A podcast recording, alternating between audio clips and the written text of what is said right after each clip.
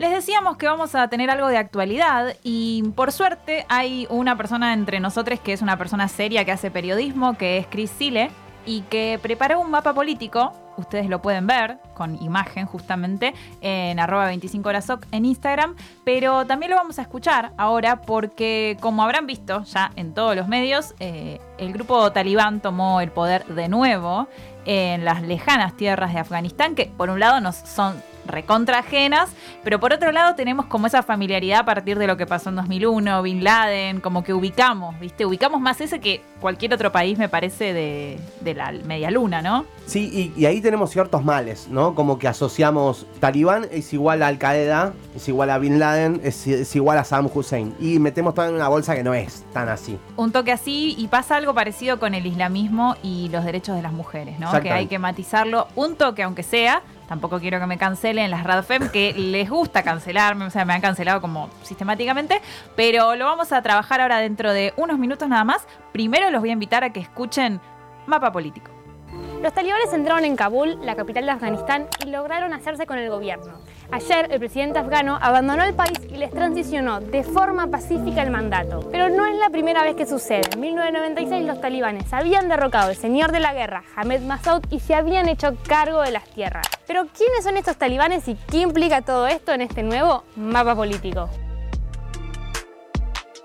Talibán significa algo así como estudiante religioso. Son un grupo armado fundamentalista afgano que tiene una interpretación bastante rigurosa de la Sharia, la ley islámica. Llegaron al gobierno en 1996 tras años de combates provocados en parte por la invasión soviética de 1978. Mientras en Argentina se disputaba esa nefasta Copa Mundial, el ejército de la URSS invadió Afganistán, una nación rural y pobre, para tener una posición estratégica en Oriente. Contexto, plena Guerra Fría. La invasión soviética no fue bien recibida y se desató entonces una guerra civil entre grupos étnicos y tribales comandados por los denominados señores de la guerra. Fracasados, los soviéticos se retiran en el 92 y es en este contexto de Estado fallido y violento que, cuatro años después, los talibanes llegan al gobierno e instalan el Estado Islámico de Afganistán. Durante su mandato en los 90 erradicaron cualquier tipo de expresión cultural, impusieron castigos físicos como la amputación de una mano o la pena de muerte a los latigazos en la plaza pública y despojaron de derechos a las mujeres prohibiéndoles estudiar, trabajar e incluso salir de sus casas si no estaban acompañadas por un hombre. El gobierno talibán duró hasta la ofensiva estadounidense del 2001, deveniente el 11 de septiembre, y esta es la parte que conocemos. Tras el ataque a las Torres Gemelas, la inteligencia norteamericana rastrea en Afganistán a Osama Bin Laden, líder de Al-Qaeda y presunto autor del atentado, y lanzan una ofensiva contra las fuerzas talibanes, derrocando así al gobierno y sentando las bases para una transición democrática. Pero como tantas otras veces, la transición democrática no fue tal. El país estuvo gobernado primero por Hamid Karzai y luego por Ashraf Ghani y con mucha presencia militar estadounidense que en marzo de este año y 20 años después de haber ingresado comenzaron su retirada. Mientras tanto, los talibanes habían mantenido sus zonas de influencias en el interior del país y en la frontera con Pakistán y ahora, en alrededor de tres meses y tras la salida de las tropas estadounidenses, lograron derrotar al ejército afgano y llegar hasta Kabul. Las cifras desde el inicio del conflicto son incalculables, pero según Naciones Unidas, solo entre julio y lo que llevamos de agosto, más de un millar de civiles perdieron la vida frente a la violencia talibán. Actualmente Afganistán es el segundo país detrás de Siria con mayor cantidad de refugiados. Y acá estamos hoy. El presidente huyó, los acuerdos de paz fracasaron, los talibanes se hicieron con el país y Estados Unidos sigue evacuando sus tropas, tropas que enviaron hace 20 años justamente para derrocar un gobierno talibán. ¿Hace falta preguntar qué carajos hicieron estos 20 años?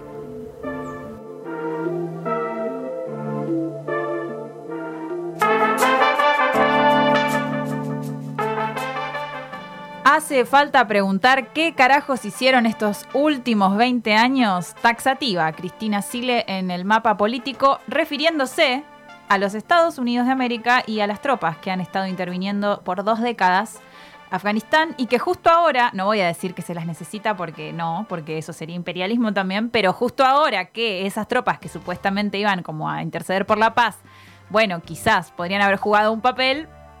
Se las picaron básicamente. bueno, cuando se estaba pudriendo todo, se, bueno. mirá que se están viniendo.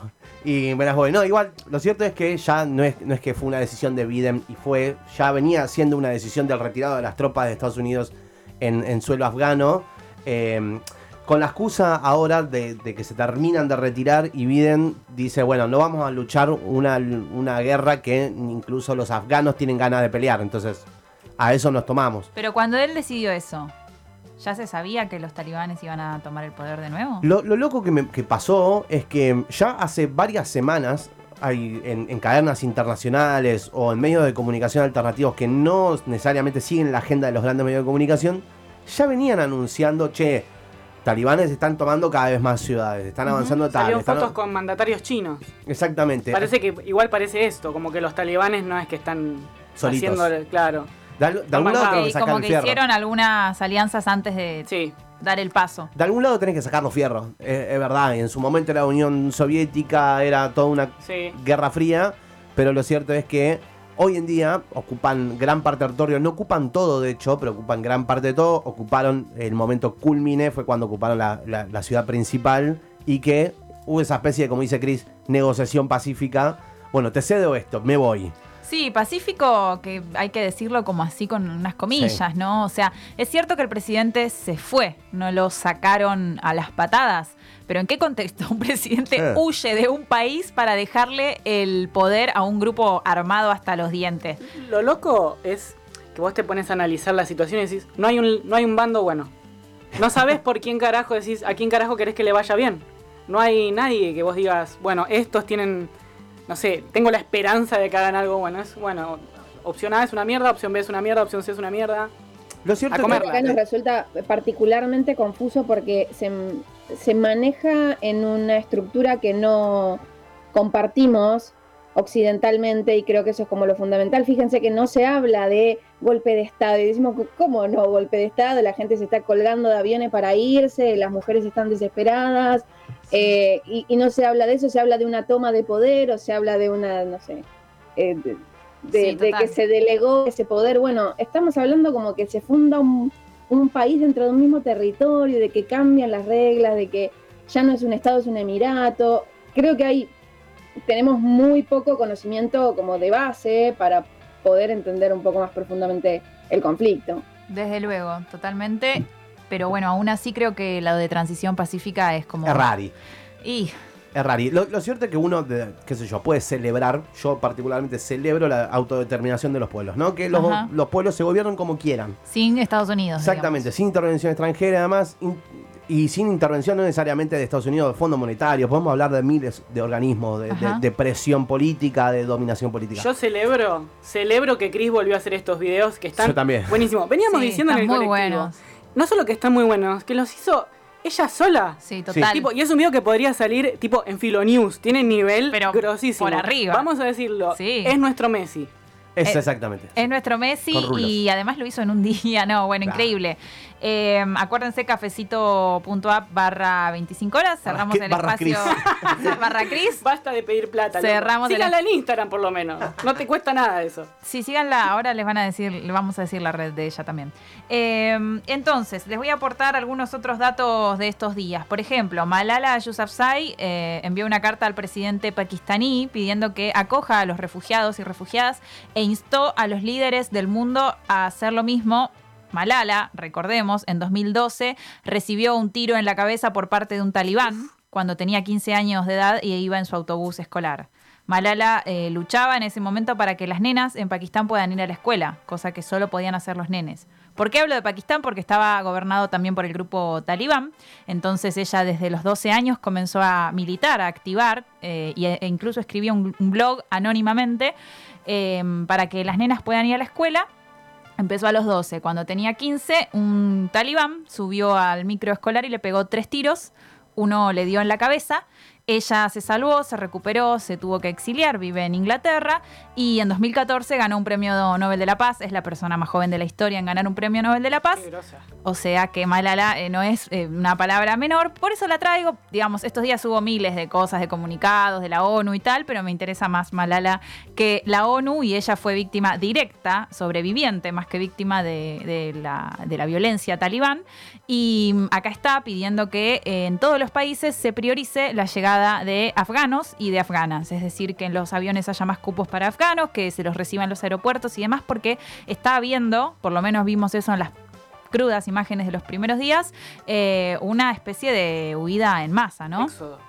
una especie de éxodo. Y acá viene lo otro que es bastante obligatorio que toquemos, que es la cuestión de los derechos de las mujeres. Eh, por supuesto que este grupo, como hace una interpretación literal o, o extremista, no sé cuál sería la palabra, de la Sharia, la ley islámica, eh, bueno, como siempre salimos perdiendo. No hay ninguna religión en la que las mujeres no salgamos perdiendo. No hay ningún sistema tampoco, ni el comunismo, ni el capitalismo, ni el socialismo en el que no salgamos perdiendo. Y no hay ninguno de los dos hemisferios del mundo donde no estemos subordinadas a los varones, de diferentes maneras, ¿no?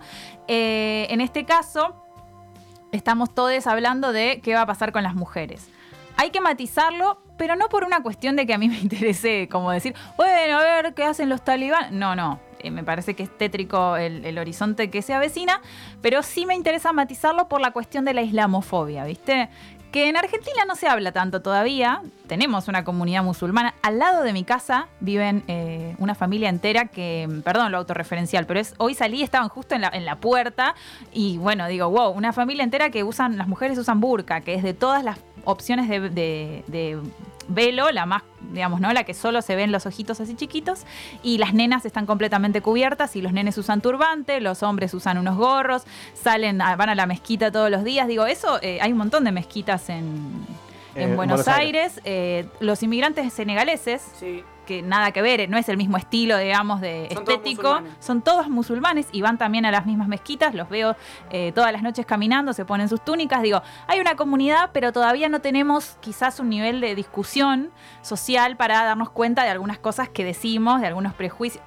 De hecho, yo estaba parada ahí, paradita cuando salí del edificio, y pasa una señora y los mira y dice, por favor. Como que eso ya no lo hacemos con un negro o una negra, ¿viste? Y Igual es medio una bizarreada, tipo un chabón con burka sobre corrientes, o sea. Bueno, ahí está. Eh, ¿Por qué nos choca tanto? ¿Por qué nos llama tanto la atención? Hay una realidad, tampoco me voy a hacer, viste, la, la súper políticamente correcta. Hay una realidad que es que hay pocos en comparación a otras etnias, a otros grupos culturales. Y por supuesto que llama la atención y por supuesto que. Permítanme lo feminista, eh, es completamente aberrante ver a una persona a la que se le ve menos que el tamaño de un globo ocular. Entonces yo no estoy diciendo que, viste, eso esté bueno, eh, pero sí me permito como matizar y tratar de no caer en la de white people savior. ¿no? Sí, que, a ver, no, no pasas de un bando a otro, ¿me? Tipo, no, no es decir, uh, todo, todo está mal de un lado y de otro. Obviamente que la- las restricciones a los derechos de las mujeres en esa situación es un desastre, no, no se puede permitir ni nada por el estilo, pero tampoco caigamos en demonizar todo lo que haya que demonizar, ¿no? Tipo, Claro, porque muchas mujeres usan hijab, que no es el burka, eh, digamos, es el que la cara, digamos, cubre el cabello y demás, pero la cara se ve, y lo usan por decisión propia. Ahora vos me vas a decir, ay, ¿cuán, cuán propia es esa decisión? Bueno, ¿cuán propia es la decisión de depilarte el cavado, Sí, viste, con cera, cal- con cera ¿no? hirviendo? O usar Nike, ponele, ¿cuánto, cuánto es decisión tuya y no del mercado? Te- o, o te gobierna el mercado o te gobierna una Sí, religión, o, la, es so- básicamente o eso. la sobresexualización de la mujer. Eso. De Occidente, claro. Por eso es este llamado no a no criticar la, eh, la misoginia de lo- los talibán. Me cuesta decir los talibán, no es los talibanes, es los talibán. Les talibanes. Que me parece que son todos tipos, pero bueno. Eh, no vamos a, digamos, eh, no vamos a negar esa misoginia, pero cuidado con la islamofobia, porque acá tratamos de que la agenda de 25 horas tenga un feminismo interseccional, ¿verdad? Entonces, eh, ese feminismo interseccional invita a que no hablemos las chicas blancas eh, de Occidente de, digamos, no reduzcamos todo y el velo a la opresión femenina y busquemos, busquemos si nos interesa el tema, aliadas y feministas musulmanas, porque está lleno de feministas musulmanas. Fede, después te voy a recomendar hasta un rap que hay de un montón de, de pibas musulmanas con velo que defienden el uso del velo y que el video está espectacular. Me gusta. Te lo voy a pasar ahora cuando terminemos porque realmente, digo, está bueno conocer como otras, eh, otras aristas eh, de la cuestión. Por ahora eso. Gran reflexión. O sea, por ahora nada. igual Por ahora esto, falta- talibanes. Pero la semana que viene me van a escuchar. Por ahora les digo esto, ¿viste? Después vemos eh, la semana que viene cómo seguimos con, con la actualidad internacional porque nos gusta, nos gusta reflexionar, nos gusta analizar. Nos vamos a ir ahora. ¿Con qué nos vamos a ir, Eugenio? ¿Vos sabés con qué nos vamos a ir? ¿Querés bancar la comunicación independiente? Invítanos un cafecito en cafecito.app barra 25 horas.